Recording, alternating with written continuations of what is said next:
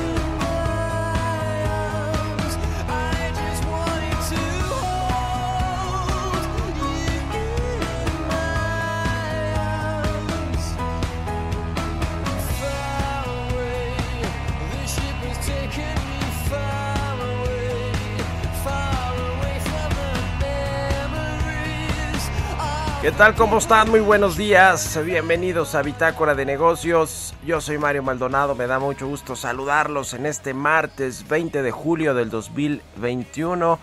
Son las 6 de la mañana con 4 minutos. Estamos transmitiendo en vivo desde la cabina de El Heraldo Radio en la Ciudad de México, donde nos escuchamos a través de la 98.5 de FM. Un saludo a todos los que se van despertando con nosotros con Bitácora de Negocios o ya se despertaron desde hace tiempo. Saludos también a quienes nos escuchan en Monterrey, Nuevo León por la 99.7 de FM, en Guadalajara, Jalisco por la 100.3 de FM, en el resto del país también a través de las estaciones hermanas de El Heraldo Radio, en el sur de los Estados Unidos y nos vemos en el streaming que está en la página heraldodemexico.com.mx. Comenzamos este martes con Muse, esta canción se llama Starlight y estamos escuchando canciones que hablan del espacio a propósito de que este martes, de que hoy, 20 de julio, será el turno de Jeff Bezos de hacer historia con su vuelo al espacio, el lanzamiento de su cohete Blue Origin, que va a estar tripulado por eh, pues personas comunes y corrientes como Jeff Bezos, aunque bueno, de común y de corriente no tiene nada este multimillonario estadounidense. Bueno, le entramos a la información, hablaremos con Roberto Aguilar, como todos los días tempranito aquí en Bitácora de Negocios, los temas financieros más relevantes. Los mercados toman un leve respiro luego de que pues eh, los contagios de la variante Delta en el mundo por COVID-19 ayer los pusieron a temblar a todas las bolsas en Estados Unidos, en Europa. Y bueno, en Estados Unidos eh, y sus aliados acusan a China de una campaña global de ciberespionaje. Qué escándalo también con estas revelaciones del espionaje a periodistas y a pues eh, otros líderes de organizaciones civiles de derechos humanos, en fin, en el mundo y en México, por supuesto, uno de los países donde más espían a estas personas, a nosotros los periodistas y a los eh, pues líderes de organizaciones civiles con este gobierno y con el pasado con Enrique Peña Nieto que fue pues este asunto de Pegasus. Qué escándalo. El millonario Jeff Bezos también vamos a hablar de eso con Roberto Aguilar le apuesta a los viajes espaciales privados. Vamos a entrar a esos temas. Hablaremos también con Ernesto Farril el presidente del Grupo Bursamétrica sobre los principales desafíos que tiene el nuevo secretario de Hacienda Rogelio Ramírez de la O en eh, pues la hacienda pública, las finanzas públicas, el déficit fiscal, el paquete económico del próximo año, la reforma fiscal, en fin, muchos retos que tiene de frente. Y la gran pregunta es si va a tener autonomía Rogelio Ramírez de la O en la Secretaría de Hacienda para dirigir la política económica o Andrés Manuel López Obrador va a seguir definiendo pues la economía a pesar de que pues no le sabe mucho por ser cortés con el presidente. Y vamos a hablar también con Gerardo Leiva, el director adjunto de investigación del INEGI, sobre el dato de ayer la actividad económica se desacelera a mitad del año. Este indicador adelantado de la economía eh, del INEGI pues eh, reporta que avanzó en junio 0.3%, sin embargo, pues todavía eh, no nos recuperamos y ya se está desacelerando. Todavía no, no había una plena recuperación de la economía y ya comenzó a desacelerarse a mitad del año en junio. Vamos a entrar a esos temas. También fíjese una nota interesante, el Canelo Álvarez va a entrarle al negocio de la gasolina, de las estaciones de gasolina, el boxeador mexicano. Vamos a ver cómo le va porque pues lo que no quiere el presidente y Petróleos Mexicanos es competencia precisamente de los privados a Pemex con sus propias marcas. Vamos a entrarle a esos temas y muchos otros que tienen que ver con el sector energético, con el outsourcing y con otros asuntos. Así que quédense con nosotros hoy aquí en Bitácora de Negocios. Se va a poner bueno y ya es martes. Vámonos ahora con el resumen de las noticias más importantes para comenzar este día. Lo tiene Jesús Espinosa.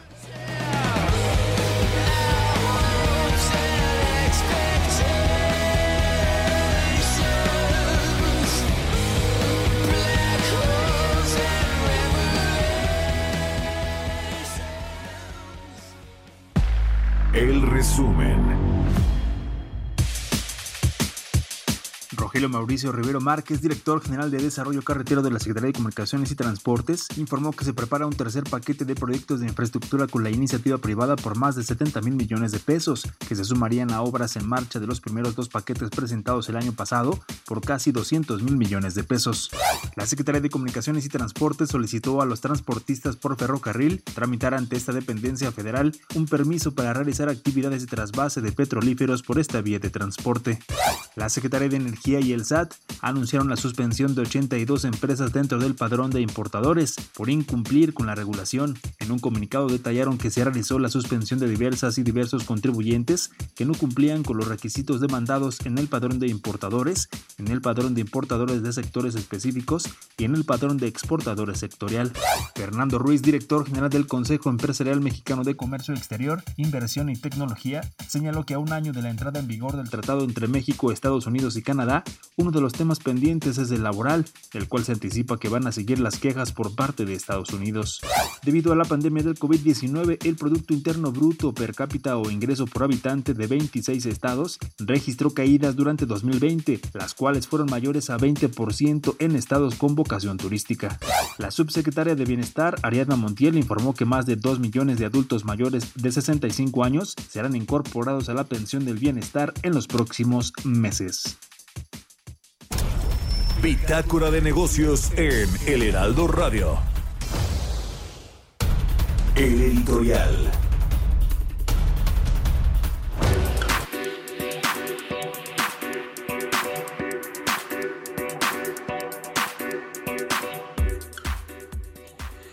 Pues se, se, supone que viene el nuevo paquete de inversiones en el sector de infraestructura.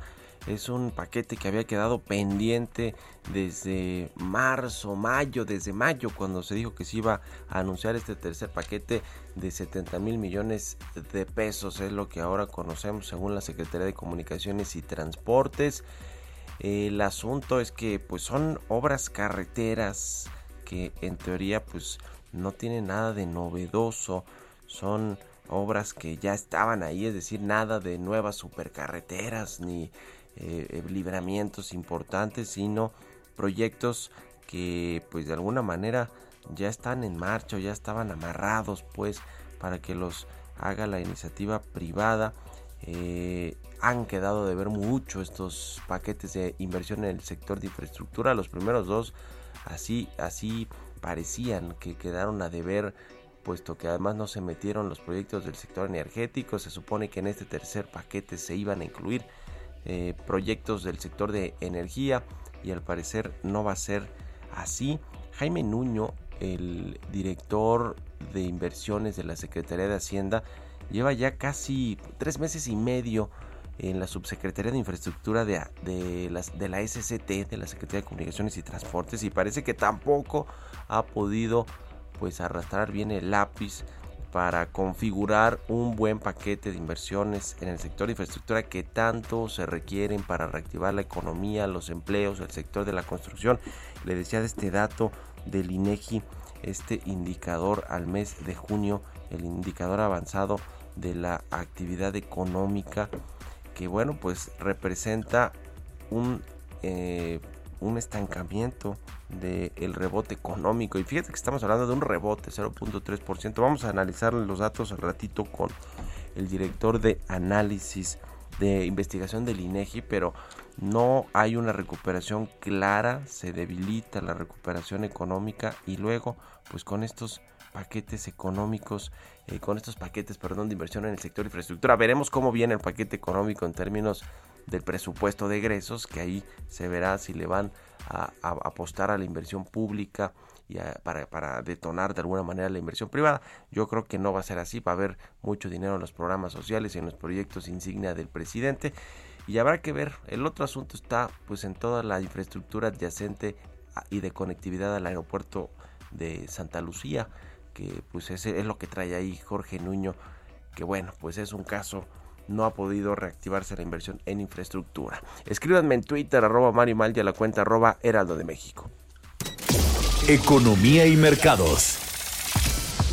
Roberto Aguilar ya está aquí en la cabina del Heraldo Radio. ¿Cómo estás, mi querido Roberto? ¿Qué tal, Mario? Me da mucho gusto saludarte a ti y a todos nuestros amigos. Fíjate que las bolsas asiáticas ampliaban sus caídas justamente de eh, luego de ayer, ya que la confianza de los inversionistas se reducía aún más en un contexto de crecientes temores de que la propagación de la variante Delta retrase la recuperación económica mundial. Sin embargo, los mercados europeos tomaban un respiro después de, la mayor baja del año, apoyados por reportes corporativos favorables.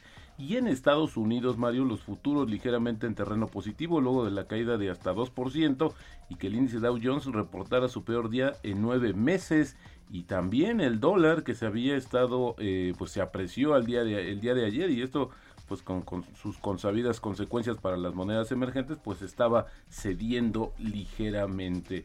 Y bueno, fíjate que interesante Mario, porque se acaba de reconocer un dato de que justamente más de la mitad de la población de Australia se encuentra bajo confinamiento. Y es que los contagios siguen creciendo rápidamente y se alcanzaron ya 191 millones. Ayer hablamos de 190, un poquito arriba de 190. Bueno, ya tenemos 191 millones, aunque los decesos se mantienen en 4.2 millones. Europa se convirtió en la primera región del mundo en superar 50 millones de casos, ya que la variante Delta, que es más contagiosa, pues provocó un aumento récord de nuevas infecciones diarias. Fíjate el dato interesante, Mario. Europa tardó 194 días en pasar de 25 a 50 millones de casos, mientras que los primeros 25 millones de casos se informaron en casi un año, en 350 días. Varios países europeos están imponiendo nuevamente restricciones después de los picos recientes de casos de, contagios. Y bueno, el Departamento de Estado de Estados Unidos y los Centros para el Control y la Prevención de Enfermedades emitieron niveles máximos de alerta en contra de los viajes a Reino Unido debido al creciente número de, casos en ese país, que ayer, pues como el Día de la Libertad, ayer eliminaron las restricciones, a ver por cuánto tiempo. Las dos agencias colocaron a Reino Unido en el nivel 4 de advertencia que indica a los ciudadanos estadounidenses que no deberían viajar al país. Apenas en mayo el gobierno estadounidense redujo la escala de alerta sobre viajes a Reino Unido, dejándola en el nivel 3, que sugiere buscar asesoría en caso de emergencia.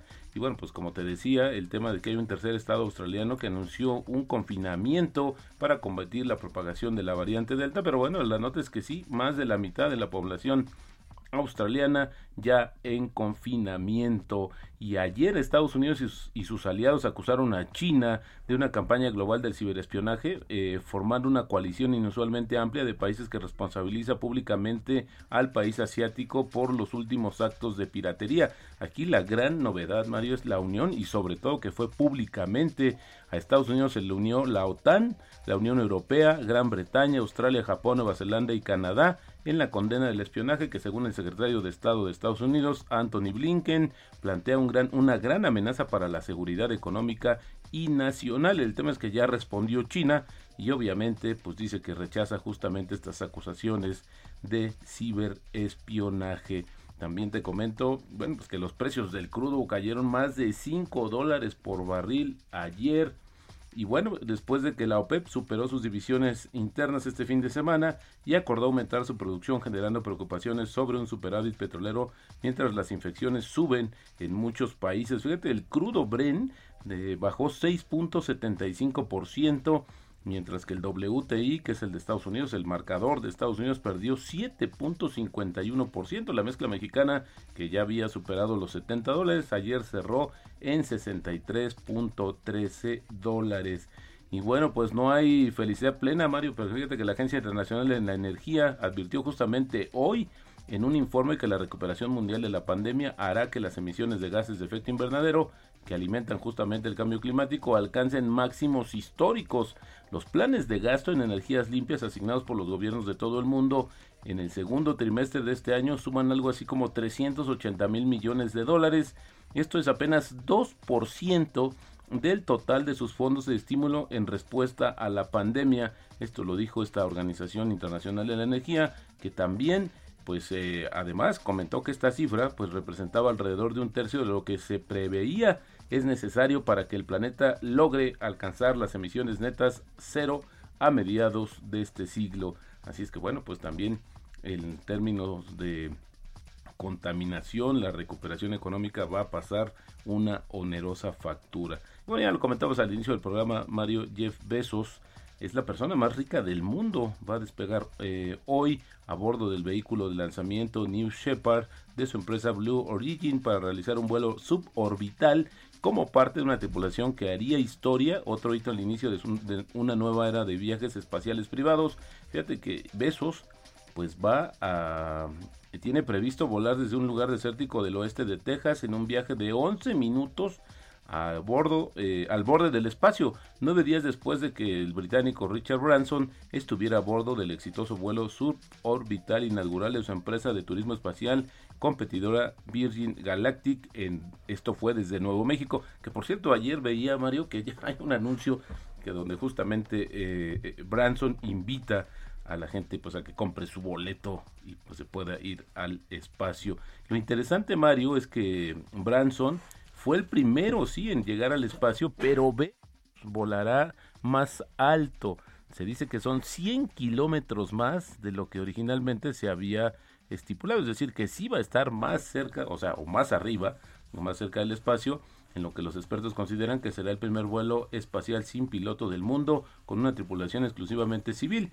Besos, el fundador de, bueno, pues de Amazon, y su hermano Mark Besos son los que van a estar. el ejecutivo de una firma de capital de riesgo y estarán en el vuelo con otras dos personas, la pionera aviadora Wally Funk de 82 años y el recién graduado de la escuela secundaria Oliver Damon de 18 años que se convertirán en las personas de más edad y más jóvenes en llegar en al espacio. Muy interesante lo que está sucediendo y bueno, pues esta intención ya pareciera que el mundo les quedó chico a los grandes empresarios de este planeta y hoy nuevamente a la conquista del espacio a través de estos viajes eh, que llaman mucho la atención y que bueno, pues se, supone con esto van a impulsar una fuerte demanda de esto. Bueno, vamos a hacer turismo aeroespacial. Y bueno, el tipo de cambio, Mario, fíjate que ese no ha cedido, ese sigue en niveles de 20, 20.01 es como está cotizando en estos momentos. Y la frase del día de hoy, si me lo permites, mientras más absurdo sea el comportamiento del mercado, mejor será la oportunidad para el inversor metódico. Esto lo dijo en algún momento Warren Buffett. Pues si esto viene a colación con la baja del día de ayer de los mercados, donde pues ya sabíamos que, el, que los contagios siguen creciendo, que existe esa amenaza.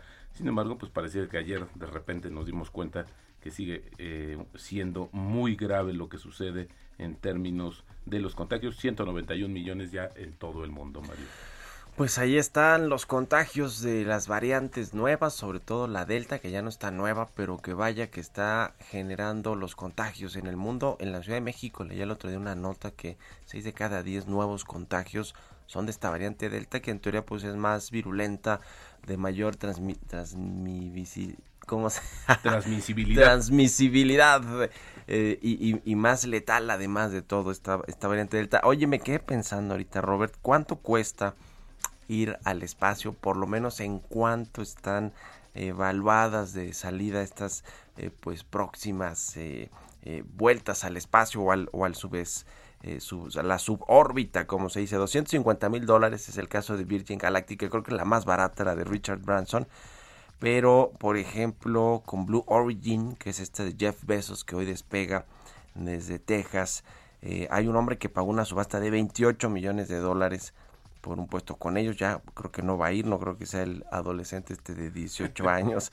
Pero SpaceX, 55 millones de dólares. Es decir, está muy caro, ¿no? Yo no sé por qué cambia tanto de eh, las de Elon Musk, SpaceX y Blue Origin de Jeff Bezos que están en millones de dólares a 250 mil dólares. Para eso sí te alcanza, Robert, ¿no? no una de fíjate esas. que sí, yo creo que estoy pensando seriamente en subirme al este. Pero fíjate que Mario que es interesante porque cómo se da esta coyuntura de que la inversión privada nuevamente quiera eh, conquistar el espacio cuando justamente los gobiernos, principalmente Estados Unidos, por esta situación eh, pues justamente presupuestal, pues dejó o limitó los recursos que estaba dando a la NASA y a otros organismos y bueno, pues ahí algunos otros países como el caso de China, la Unión Soviética, Rusia, perdón, sí, sí, pues sí, se pusieron también. las pilas, pero hoy lo que estamos viendo es justamente esta capacidad que tiene el empresariado de llevar esta conciencia de buscar los mejores eh, rendimientos a través de su inversión, pues creo que es lo que hará la diferencia ahora sí en temas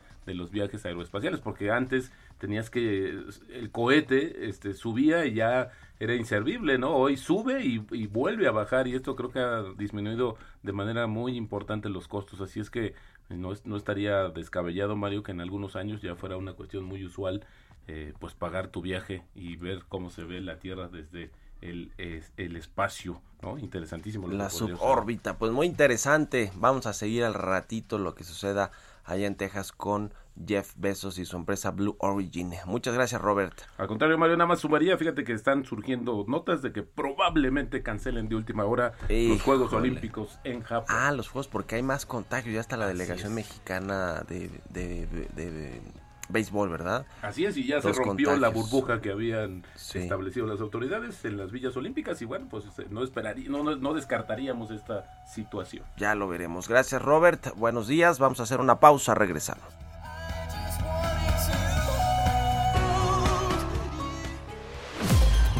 Continuamos en un momento con la información más relevante del mundo financiero en Bitácora de Negocios con Mario Maldonado. Regresamos. Heraldo Radio. Estamos de vuelta en Bitácora de Negocios con Mario Maldonado. Amigos del Heraldo Radio, esta temporada de vacaciones, JLN Labs y Aeroméxico cuidan a todos los viajeros con una alianza especial y ofrecen un precio preferencial a los pasajeros de Aeroméxico y Delta Airlines en pruebas COVID-19. Pueden hacer su prueba PCR desde 1.699 pesos y la de antígenos desde 450 pesos. Resultados en menos de 8 horas. Agenden su cita a domicilio y envíen un WhatsApp al 5530 260609 o si prefieren, visiten sus sucursales. Para más detalles, consultar www.jlnlabs.com.mx diagonal aeroméxico-medio ESP. Continuamos. Radar Económico.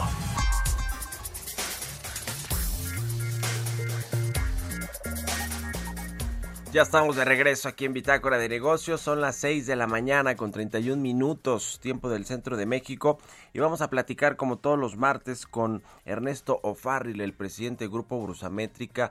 Ahora sobre los retos de Rogelio Ramírez de la O, el nuevo secretario de Hacienda, que tomó, pues, no protesta, pero sí ya lugar ahí como encargado de despacho, secretario ya en funciones el viernes pasado. ¿Cómo estás, mi querido Ernesto? Muy buenos días. ¿Me escuchas ahí, Ernesto? Sí. Ah, sí perfecto. escucho. Ya no te escuchamos al inicio, pero ya nos escuchamos bien. ¿Qué es eh, Rogelio Ramírez de la O? ¿Ya es secretario de Hacienda formalmente o es encargado de despacho? Porque no lo ha ratificado la Cámara de Diputados. Para empezar con eso. Es un secretario de Hacienda no ratificado por el Congreso. Ok, ok. Bueno, a ver, los retos, tú escribías ayer en tu columna ahí del financiero, todo lo que le espera de retos eh, a Rogelio Ramírez de la O. Bien, bueno, pues eh, el día que hubo el, el anuncio por parte del presidente, él mismo anunció que tenía cuatro encomiendas que le había encargado el presidente. Uno, asegurar un equilibrio fiscal, o sea, no se va a ir por el lado de los déficits fiscales altos a endeudarse. Segundo, aseguramiento de una economía, ah, eh, de economía en la en los recursos públicos, o sea, todavía piensa en un gobierno austero. Tercero, un sano financiamiento y actualización de las cuentas en el sector de energía. Curioso que el secretario de Hacienda se meta en el terreno del sector de energía, pero pues eh, ve muy importante las finanzas de Pemex y CFE y luego las oportunidades de la banca de desarrollo. Bueno, pues, aparte de estas encomiendas, nosotros detectamos 15 retos que debe de superar, algunos son de corto plazo, otros de más mediano o largo plazo. Y aquí los enumeramos. Uno, dotación de recursos para el mantenimiento de las escuelas públicas. Las escuelas públicas han sido vandalizadas en este periodo de pandemia y con la intención de regresar a clases es urgentísimo que pues, se le metan recursos y puedan rehabilitarse muchísimos inmuebles que se destinan a las escuelas. Segundo, resolver lo antes posible las carencias en equipamiento médico y la escasez de medicamentos en todo el país. Tercero, lograr una reforma fiscal que incremente el potencial de recaudación de ingresos del gobierno, pero sin aumentar impuestos, disminuyendo la economía informal y las posibilidades abiertas de elusión que existen en las leyes actuales. Cuatro, afrontar un entorno difícil en las condiciones financieras internacionales. En algún momento en el futuro ocurrirá el famoso tapering, que es cuando la Reserva Federal empiece a cerrar la llave a la creación de dólares y posteriormente al alza de tasas de interés internacionales. Esto genera normalmente salida de capitales de los mercados emergentes como México y pues presiones fuertes en nuestros mercados, tanto cambiarios como de tasas de interés. Quinto, restablecer el clima de confianza para incrementar el gasto de inversión. A pesar de un discurso en contra de la empresa o de la iniciativa privada en un ala extrema, de extrema izquierda del gobierno. Sexto, la recurrente falta de respeto al Estado de Derecho en la administración general, pues tampoco abona a la confianza para los inversionistas. Séptimo, revisar las regulaciones del sector financiero para generar una mayor competitividad en el mismo, en el mercado financiero, y que el crédito no sea, la falta de crédito, un obstáculo para el desarrollo. Octavo, una reforma profunda del mercado bursátil para propiciar un mercado de capitales más desarrollado, más competitivo. La bolsa, el tamaño de- del mercado de valores no corresponde al tamaño de nuestra economía. Noveno, transformar la administración del sector público, sus agencias y las empresas productivas del Estado hacia la adopción de principios ESG de sustentabilidad ambiental, social y de gobernanza. Esto es toda una moda y si no hacemos un cambio hacia allá, pues al rato no va a haber inversión extranjera que esté interesada en invertir en nuestro país o en bonos del gobierno mexicano, menos de Pemex o CFE, ¿no? Sí. ¿Cómo afrontar los efectos de los desastres naturales ahora, que año, cada año se dan, huracanes, temblores, sin un fondo de reserva de rescates naturales, de desastres naturales? Onceavo, una revisión profunda a los sistemas de pensiones. No se puede seguir pateando el bote y dejar de lado el enorme agujero que hay en distintos sistemas de pensiones. Hablo el de Pemex, CFE, IMSS como patrón, fondos de pensiones de los estados, de las Fuerzas Armadas, de las universidades públicas y adicionalmente también la revisión del régimen de inversión de los fondos de pensiones en general. Doceavo, cómo resolver las amortizaciones de la deuda externa de Pemex, que pues están diciendo eh, que está autorizado que el gobierno federal va a asumir todas las amortizaciones de la deuda de Pemex. Bueno, pues no hay manera de pagarlas, ¿no? Treceavo, cómo mantener el precio de las gasolinas sin que aumenten a precios constantes. Eh, pues, bajando el IEP simplemente te quedas sin ingresos, ¿no? Cómo mantener el precio, perdón, cómo cubrir eficientemente los riesgos de variables volátiles que nos afectan, como son las variaciones en los precios de las gasolinas, los precios internacionales, los precios internacionales del gas, o los precios del- maíz. Hace falta una eh, política de administración integral de riesgos del gobierno federal. Y por último, concretar la inversión de los proyectos insignia de este gobierno, como son el aeropuerto Felipe Ángeles, la refinería de Tres Bocas, eh, el tren Maya o el proyecto del corredor transísmico. Vaya retos que tiene el nuevo secretario de Hacienda, ¿no? Enfrente. ¿Y sí crees que va a tener más independencia, autonomía de la que tenía eh, Arturo Herrera en, en estos dos años que estuvo al frente de Hacienda, Ernesto? Pues yo lo llamo el supersecretario. Sí creo que él aceptó el cargo después de dos rechazos anteriores, a condición de tener pues mucho más control en, en muchos aspectos. Y pues se ve en estas encomiendas del que, que él habla, ¿no? Como pues decir eh, que va a tener alguna injerencia en el sector de energía, que va a aprovechar las oportunidades en la banca de desarrollo. Es que secretarios anteriores de esta administración, de Hacienda, ni siquiera tuvieron eh, la, la oportunidad de los de nombrar a la gente que dirigía los bancos de desarrollo. Sí. ¿no? Entonces sí creo que le están dando mucho más manga ancha, más facultades y incluso pues, yo estoy llamando hay un supersecretario de regreso. En otras administraciones tuvimos Sí, sí, sí. supersecretarios de Hacienda, ¿no? Con A amplias Luis facultades. Videgaray, por ejemplo, que pues más que además de supersecretario era vicepresidente, ¿no? Casi, Cierto. casi Luis Videgaray. No nada más supersecretario. No nada más supersecretario. El Pero virrey, tienes razón, sí, sí, sí. el eh, virrey Videgaray. el caso de la salida de Carlos Ursúa, que apenas duró unos meses al frente de Hacienda, fue entre otras cosas porque no tenía la libertad de eh, él poner a su equipo en no solo en órganos importantes adscritos a la Secretaría de Hacienda como el Servicio de Administración Tributaria, sino la banca de desarrollo que lo acusó en su carta de renuncia y después en una entrevista posterior a, a proceso que le dio Carlos Ursúa los tenía Poncho Romo, ¿no? Y entonces eso, entre otras cosas, detonó la salida estridente con esta carta y este anuncio que hizo Carlos Ursúa.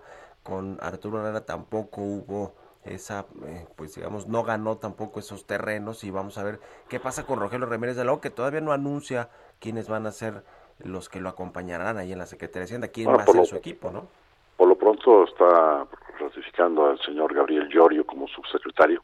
Ujú. ¿Sí lo, lo va a ratificar? ¿Ya? ¿Ya lo ratificó? Pues eh, todo parece indicar que sí.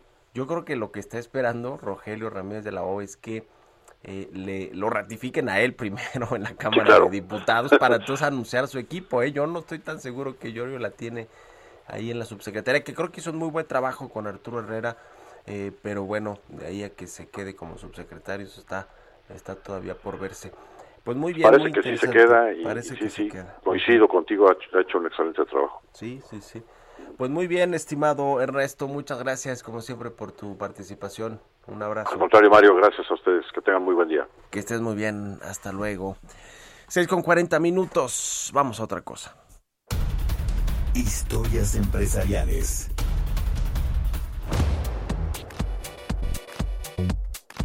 Y le platicaba al inicio del programa sobre Saúl El Canelo Álvarez, el boxeador mexicano de los eh, deportistas, por cierto, mejores pagados en el mundo y por supuesto el mexicano mejor pagado. Va a preparar su próxima pelea, pero ahora va a competir, pero en el sector de los combustibles, con su marca Canelo Energy, una nueva cadena de estaciones de gasolina. Vamos a escuchar esta pieza que preparó Jesús Espinosa.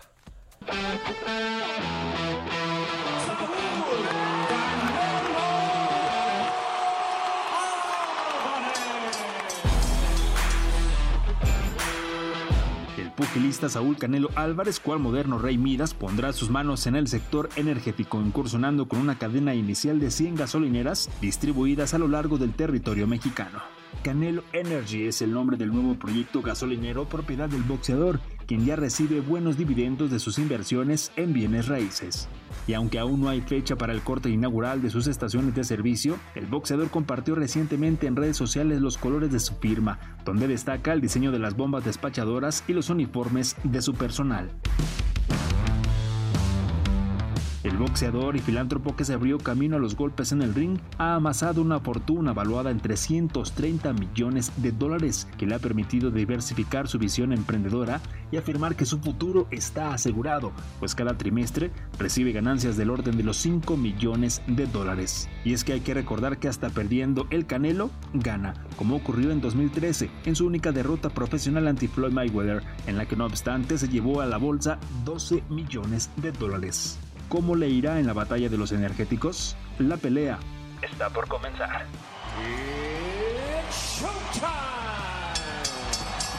Para Bitácora de Negocios, Jesús Espinosa. Entrevista.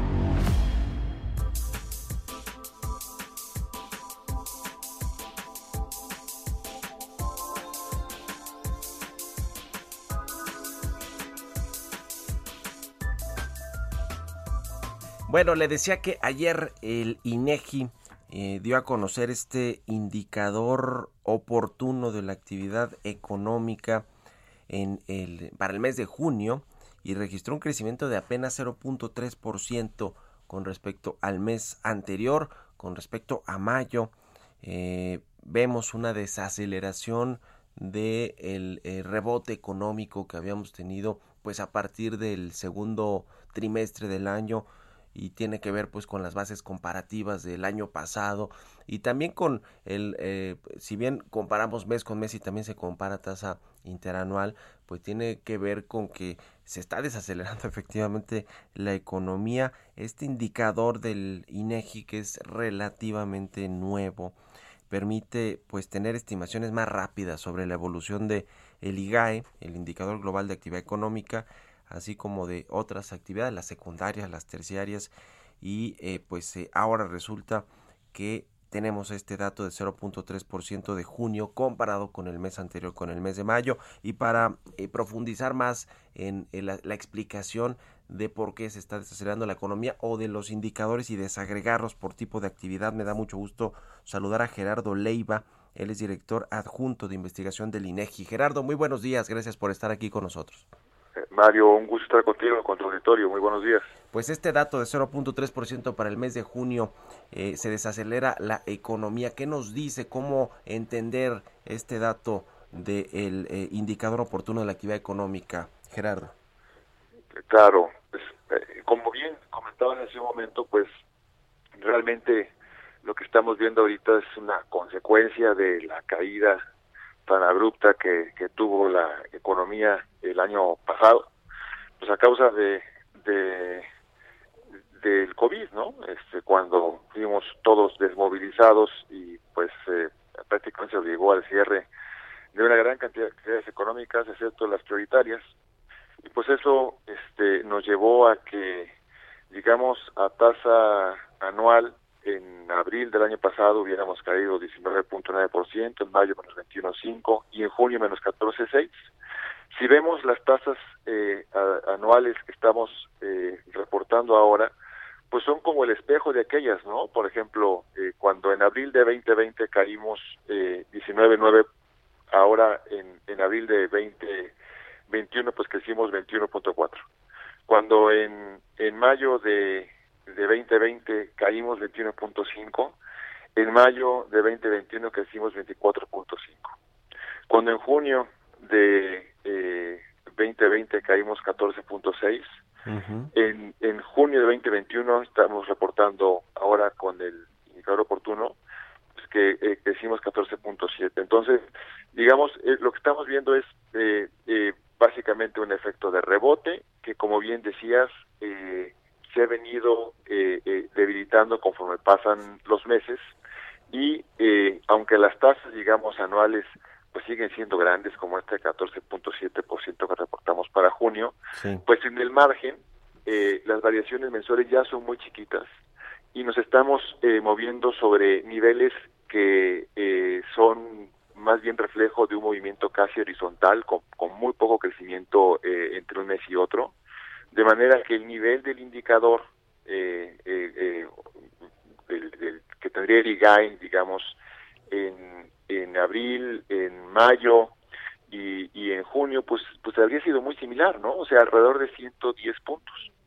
Entonces, eh, en estos meses, en estos últimos meses, de hecho, si nos vamos hasta, digamos, de enero para acá, eh, el, el nivel del indicador del, del, del IGAE habría crecido muy, muy poquito. En enero estábamos en cerca de 108 puntos, estamos en, estaríamos, ¿verdad? Si está, eh, si, si atina bien el, indicador oportuno, pues en cerca de 110.9 puntos. Habíamos crecido muy poquito en estos últimos meses. Entonces sí, digamos, en el margen, eh, la eh, eh, dinámica de la actividad económica pues eh, se ha mantenido pues ya estable con, con, con, muy poco crecimiento, eh, de manera yo creo que bastante eh, similar a lo que era la dinámica económica eh, pues, previa a- al impacto del COVID, ¿no? Sí, totalmente. Ahora, eh, desagregado este indicador oportuno la actividad económica, las actividades terciarias avanzaron 0.4%, muy similar al 0.3%, las secundarias 0.3% en junio. Eh, ¿Cómo explicar eh, este asunto? Las actividades terciarias son pues los servicios, ¿no? Básicamente los restaurantes, el turismo, el comercio. Eh, ¿cómo, ¿Cómo se explica, digamos, esto, es- estos datos eh, y también las actividades primarias, eh, Gerardo? Sí, por supuesto. Debo decir que el, el, indicador oportuno de la actividad económica no reporta cifras para actividades primarias, eh, pues básicamente porque eh, como para este eh, trabajo usamos un modelo eh, estadístico de nowcasting, el margen de error es demasiado grande como para que reportemos eh, Ok. sobre actividades primarias, que básicamente son, si te fijas, una tendencia bastante estable de largo plazo con Sí. mucho ruido Sí, este, sí. a lo largo del tiempo que es muy difícil de modelar, entonces preferimos este, no reportar eso como, como parte del indicador oportuno de la actividad económica, pero pues como el grueso de la actividad está movido por el sector terciario y el sector secundario, pues este eh, creo que eh, tenemos muy buena información con, es- con esos dos sectores, ¿no? Entonces, por ejemplo, si vemos la tasa anual, eh, este tanto el terciario como el secundario en junio pues estarían creciendo eh, poco más de 14%, ¿no? El, el, el, el secundario 14.4 y el terciario pues 14%. Pero si lo vemos en, en variaciones eh, mensuales, en junio pues eh, esperaríamos eh, pues, un crecimiento muy cercano al cero, como en específico como es menos 0.7, ¿no? Este, pero el intervalo eh, de confianza la estimación eh, incluye al cero. Estamos estimando menos 0.7 de, eh, por ciento eh, de variación en junio respecto de, eh, de mayo y eh, para eh, las actividades secundarias.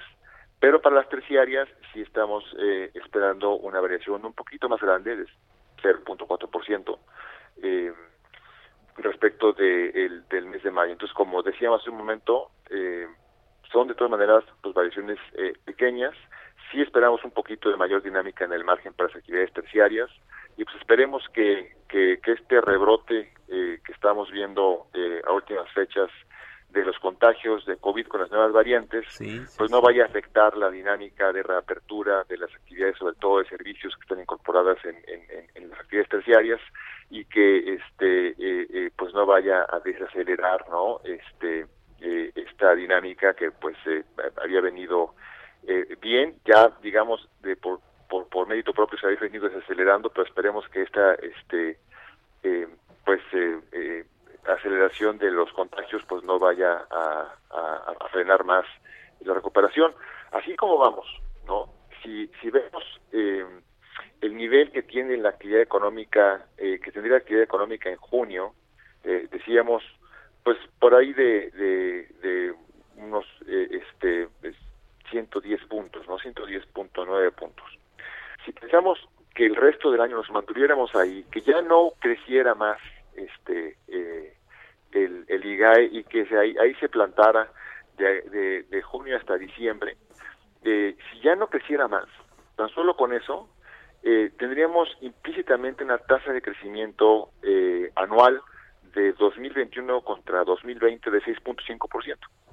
Entonces, eh, eh, pues, eh, digamos, eh, esta eh, referencia contra un año pues, pues bajo implica que aunque ya no cre- creciéramos más el resto de- del año y quedar estable eh, este el nivel del IGAE, pues eh, no cabía eh, esperar menos de una tasa eh, de crecimiento anual de 6.5%. Entonces, este, yo creo que difícilmente eh, ahora los analistas pues podrán plantear tasas más bajas, a menos que realmente este, estén visualizando un escenario este, pues más catastrófico en, en, términos de, de- la pandemia. Sí, sí, sí, veremos qué efecto tiene este rebrote, estas nuevas cepas y nuevas olas de contagio de COVID-19 en México, en la economía, la recuperación, porque en el mundo pues estamos viendo ya preocupaciones, por lo menos en los mercados que se adelantan pues a lo que va a suceder en la economía. En fin, estaremos pendientes también de los próximos reportes de estos indicadores,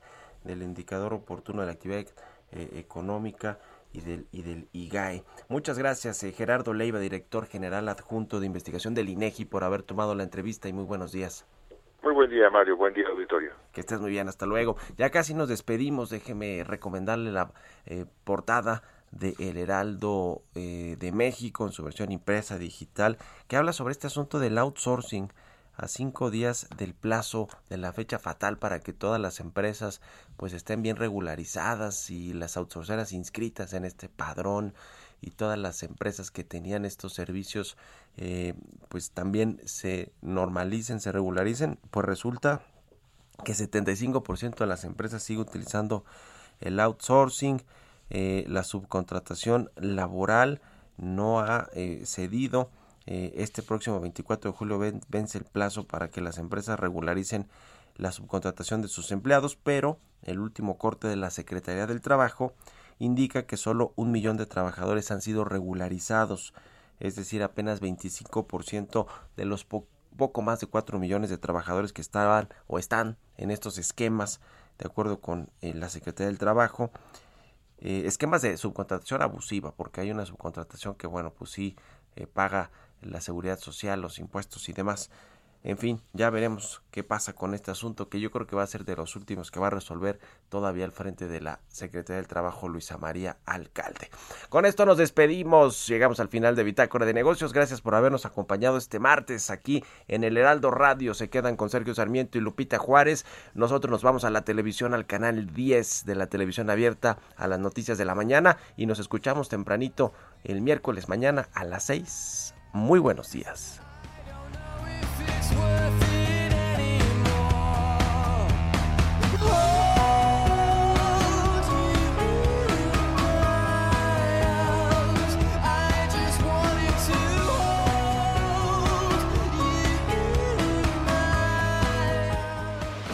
Esto fue Bitácora de Negocios con Mario Maldonado, donde la H suena y ahora también se escucha. Una estación de Heraldo Media Group.